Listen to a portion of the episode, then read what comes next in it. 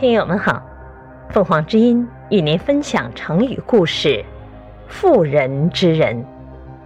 解释：仁，仁慈，妇女的软心肠，就指处事姑息优柔，不识大体。这句成语见于《史记·淮阴侯列传》。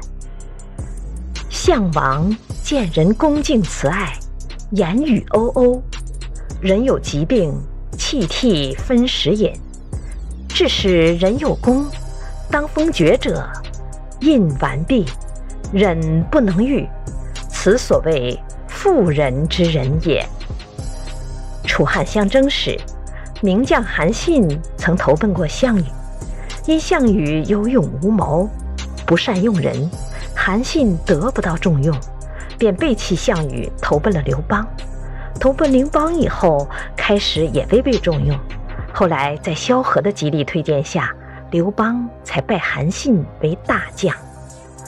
韩信被拜为大将以后，刘邦问他：“萧丞相屡次推荐将军，将军准有妙计，请将军指教。”韩信说：“我曾在项王手下做过事，知道他的本事，也知道他的弱点。”项王吆喝一声，上千的人都会给他吓到。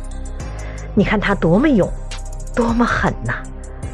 可是他不能接受别人的意见，不能重用有本领的将领。他的勇不过是匹夫之勇罢了。项王待人又恭敬又有爱人之心，说话挺温和。看见别人病了，他还会掉眼泪。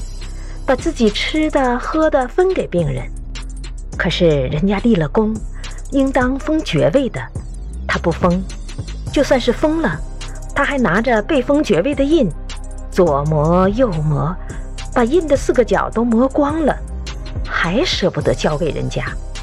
他的好心眼儿，只不过是婆婆妈妈的好心眼儿罢了。